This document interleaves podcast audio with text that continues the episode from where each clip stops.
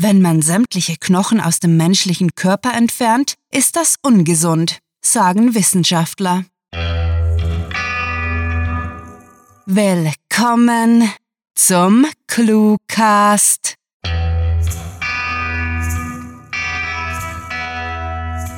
Howdy, Partner. Schnappt euch das Lasso, steigt auf und lasst uns eine Kurzgeschichte zureiten. Schließlich soll unsere Herde vergrößert werden. Wenn ihr den einsamen Literaturcowboys fern der Heimat eine Dose Bohnen und einen züchtigen Saloonbesuch gönnt, dann unterstützt sie auf Patreon. Jetzt aber im Galopp. Viel Spaß mit der Kurzgeschichte.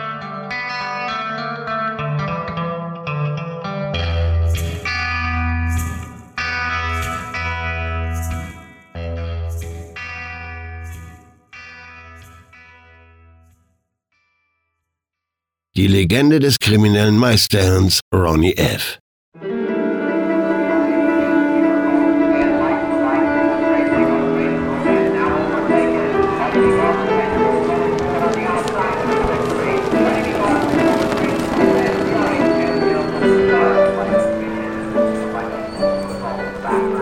Ronnie F. war ein kleiner Gangster, der seine Jugend damit verschwendet hatte, ohne Ambitionen Brotkrumen zusammenzuklauen.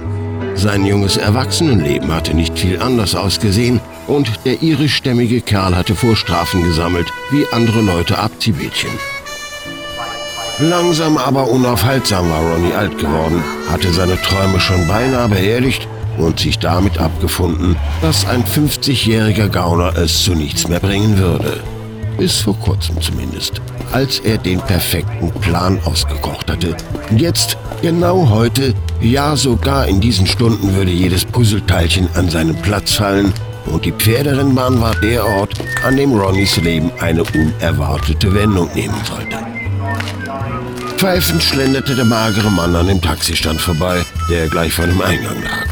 Die ganze Anlage war ein in die Jahre gekommener Bau aus den 50ern, der vermutlich früher oder später zusammenkrachen und ein paar Buchmacher unter sich begraben würde. Doch wen kümmerte das schon? Das war Ronnys Tag. Nichts und niemand konnte ihm die Laune vermiesen. Zwei Männer, etwas jünger als der kleine Gauner, gingen gemächlich an ihm vorbei. Er konnte einen Fetzen ihrer Unterhaltung aufschnappen. Und das ist der Grund, warum diese Anfänger nicht auf die Polarisation geachtet haben. Du kannst dir vorstellen, was im Labor angewidert verzog Ronny sein Gesicht. Wissenschaftler, vielleicht sogar Professoren. Früher hätten solche Deppen, die sich mehr für Raumfahrt als fürs richtige Leben interessierten, an einem Ort wie diesem nichts verloren gehabt oder wenigstens den Eingang zu den Logenplätzen genommen, zusammen mit all den anderen reichen Schnöseln. Das hier war die richtige Welt mit echten Leuten. Kein Platz für angeberische Lackaffen, die den Bezug zur Realität verloren hatten. Scheiße, Mann! keuchte der asthmatisch klingende Karl hinter ihm und Ronny wandte sich in der großen Eingangshalle um.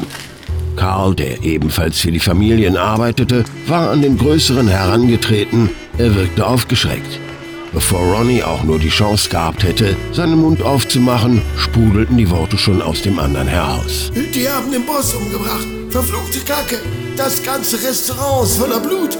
Der Safe ist ausgeräumt. Karls Augen waren geweitet und Ronnie glaubte, seinen Angstschweiß riechen zu können.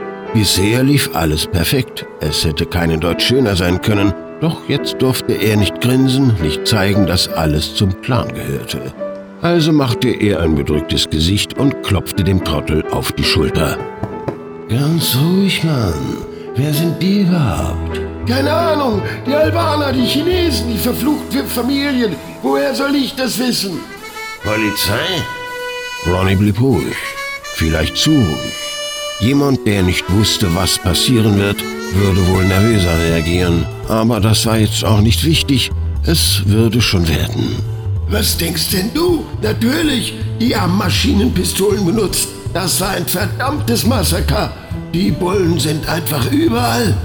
Dann hat jetzt der junge Kerl anders sagen, meinte Ronnie nachdenklich. Ich frage mich, was er machen wird. Na was wohl? fuhr ihn Karl an. Das gibt Krieg. Sobald er herausfindet, wer dahinter steckt, wird er alles abmetzeln und wir sind die Fußsoldaten. Wahrscheinlich hast du recht. Ronnie konnte ein Grinsen gerade noch so unterdrücken. Die Sache war auf dem rechten Weg. Er hatte genug Beweise hinterlassen, die auf die Italiener wiesen, dass der junge Callahan eins und eins zusammenzählen musste. Er würde alle seine Kräfte mobilisieren, sich mit einem viel stärkeren Gegner anlegen und zweifellos ausgelöscht werden. Ronnie dagegen säße längst in einem Flugzeug zur anderen Küste, dahin, wo es immer warm war. Jeder würde denken, dass er es mit der Angst zu tun bekommen hatte und ihn einen Feigling schimpfen, während er mit der Kohle, die er dem alten Callahan abgeknöpft hatte, einen schönen Lebensabend machen konnte. Er war ein verfluchtes kriminelles Meisterhirn. Wieso hatte er nicht schon früher mehr gewagt, fragte er sich. Dann wäre er längst Millionär. Daran bestand kein Zweifel. Hey Mann, hör auf herumzuträumen. Wir stecken knietief in der Scheiße. Kacke. Er hatte ganz vergessen, dass Karl auch noch da war. Rasch setzte Ronnie wieder seine ernste Miene auf und meinte, ich denke mal, das Rennen fällt heute aus. Äh, was ist bloß los mit dir? Du bist heute eine Enzyklopädie voller unpassender Reaktionen. Sorry, das Ganze verwirrt mich gerade ziemlich übel, murmelte Ronnie und begriff zum ersten Mal, dass er nicht annähernd so gut darin war, dem anderen etwas vorzumachen, wie er selbst es glauben wollte. Eine dumpfe Angst begann in ihm aufzukeimen und an seiner Überheblichkeit zu nagen. Hatte er einen Fehler gemacht? Doch es gab kein Zurück mehr. Er hatte den Boss und ein paar seiner Lakaien mit Automatikwaffen niedergemäht, hatte den Safe leergeräumt. Er musste nur noch ein paar Tage durchhalten, dann wäre er weg von hier und alles in bester Ordnung.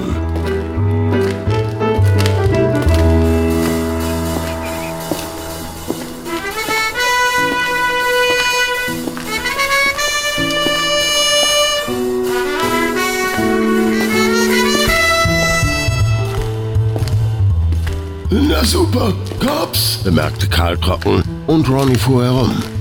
Tatsächlich kamen mehrere uniformierte Officers und zwei Detectives in Zivil mit umgehängten Dienstmarken durch die fast leere Eingangshalle auf sie zu. Die wollen wahrscheinlich wissen, ob wir was gesehen haben. Jeder weiß, für wen wir arbeiten. Ronnie entspannte sich. Er hatte nichts gesehen, sondern die letzte Nacht brav geschlafen. Zumindest würde er ihnen das erzählen. Sie konnten ihm nicht das Gegenteil beweisen. Alles wird gut gehen, beruhigte er sich und fragte, als die Polizisten herankamen, Detectives, was können wir für euch tun? Ron Fusco unterbrach ihn der stämmige Mann im schwarzen Anzug und nahm ein paar Handschellen aus der Tasche, während die anderen Cops ihre Waffen zogen. Sie sind verhaftet. Sie haben das Recht zu schweigen. Alles, was Sie sagen. Ja, ja, ich kenne meine Rechte, unterbrach ihn Ronnie Barsch. Er versuchte seine Panik mit einer Fassade aus Arroganz und Wut zu übertünchen, als die Handschellen hinter seinem Rücken zuschnappten. Was wirft man mir denn verdammt nochmal vor? Ich bin ein unbescholtener Bürger. Sechsfacher Mord, erklärte die zweite Ermittlerin kühl und steckte ihre Waffe weg, hielt jedoch ein Auge auf Karl. Was? wetterte Ronnie. Hat euch etwa ein Vögelchen gezwitschert, dass ich meine eigenen Leute ermordet haben soll? Bullshit. Nein, gab der Detective selbstzufrieden zurück. Sarkastisch fügte er hinzu, kleine Gauner wischen zwar die Fingerabdrücke von den Waffen, aber denken komischerweise nie an das Magazin. Ronnie wusste, dass er ein ernsthaftes Problem hatte. Die Legende des kriminellen Meisterherrns würde ziemlich sicher ein vorzeitiges Ende finden, bevor sie überhaupt geschrieben worden war. Irgendwo auf dem Rücken von Rikers Island, mit einem Messer in seinem Rücken.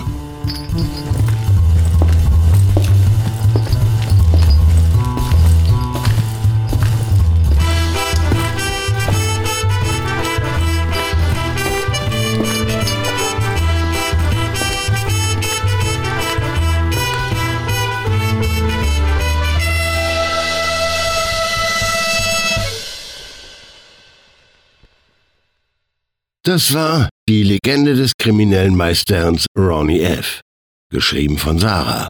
Für euch gelesen hat Werner Wilkening. Diese Kurzgeschichte spielte am vorgegebenen Setting Pferderennbahn und beinhaltete die Clues Raumfahrt, Taxistand, Enzyklopädie, Vögelchen und Polarisation. Willkommen zurück. Wir hoffen, dass unsere rassige Postkutschenfahrt bislang für euch bestens klingt. Wusstet ihr schon, dass jeder guter Clue-Listener niemals vergessen sollte, die Friedenspfeife mit den lokalen Clue-Writer-Stämmen zu rauchen? Wie das online gehen soll, fragt ihr euch? Ganz einfach. Auf Facebook Clues vorschlagen und ihr seid vor unseren Pfeilen sicher. Und wenn nicht...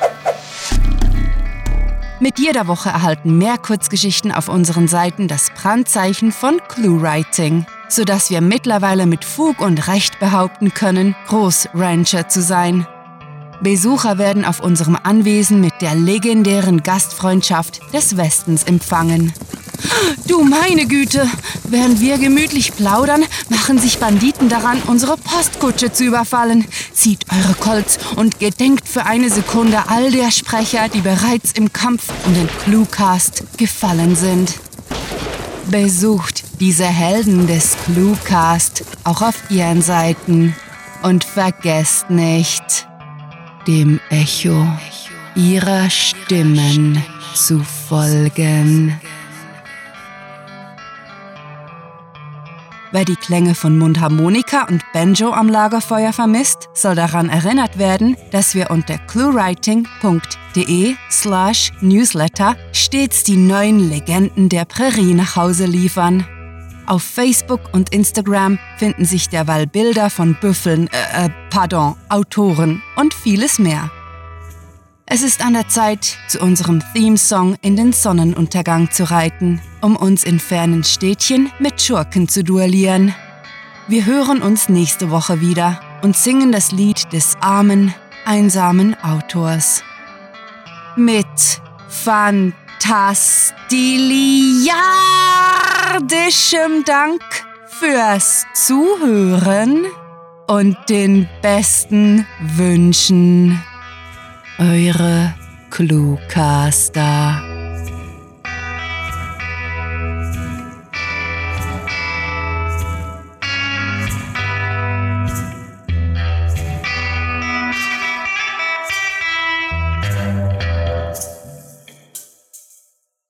Mit dem Messer schlitzt sich's besser. Der Cluecast ist eine Produktion der Literaturplattform ClueWriting. Für Feedback, Anregungen, Literatur und weitere Informationen begrüßen wir euch jederzeit auf www.cluewriting.de. Grandiotastischen Dank.